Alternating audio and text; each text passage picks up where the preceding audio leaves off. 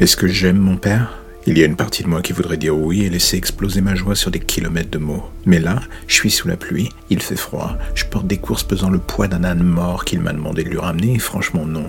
Là, immédiatement, je vais être honnête, je ne l'aime pas. Comme il me dit, tu verras, c'est en faisant des travaux pratiques ensemble que l'on va resserrer les liens, se redécouvrir. J'ai entendu ce dialogue cent fois dans tous les sens et franchement, il faut être honnête, ça me donne de l'urticaire rien qu'en y repensant.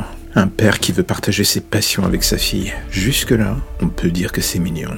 Cela donne presque envie de verser sa larmiche en se disant c'est beau, mais cela dépend vraiment de la nature de la dite passion. Vous voyez, mon père, au-delà de son aspect jovial et sympathique, est un papa poule d'un autre genre. Il ne supporte pas qu'on en parle mal de sa fille, il ne tolère pas le manque de respect à mon égard. Et c'est à la fois son job et en quelque sorte mon fardeau. Et là, alors que la pluie redouble de violence, je me dis d'un coup qu'il suffirait que je tourne à gauche au lieu d'à droite au prochain carrefour et tout serait fini. Je pourrais m'enfuir refaire ma vie, oublier tout. Mais le problème, c'est qu'il y a une partie de moi qui est certaine que ça lui briserait Je suis sa fille chérie, le fruit de ses entrailles, comme il aime même le rappeler. Et je sais que dans le domaine, il en connaît un rayon.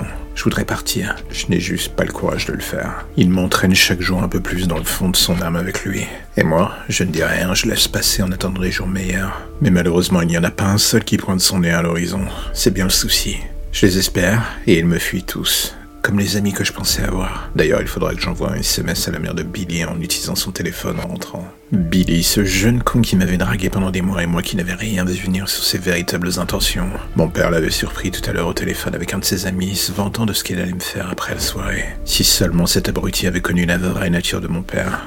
Est-ce que ça lui aurait sauvé la vie J'en ai aucune idée. Encore une fois, et comme pour autant d'autres avant lui, je l'avais regardé supplier pour sa vie, je l'avais vu croire que tout cela n'était qu'un cauchemar. Mais quand mon père lui avait arraché le cœur pour l'étouffer avec, je pense qu'il avait compris le message. Et là, ce soir, avec ses sacs remplis de détergents et de sacs poubelles de 100 litres, j'aurais voulu que mon père soit tout sauf un tueur en série aimant sa fille plus que tout. Mais comme on dit, on ne choisit pas sa famille.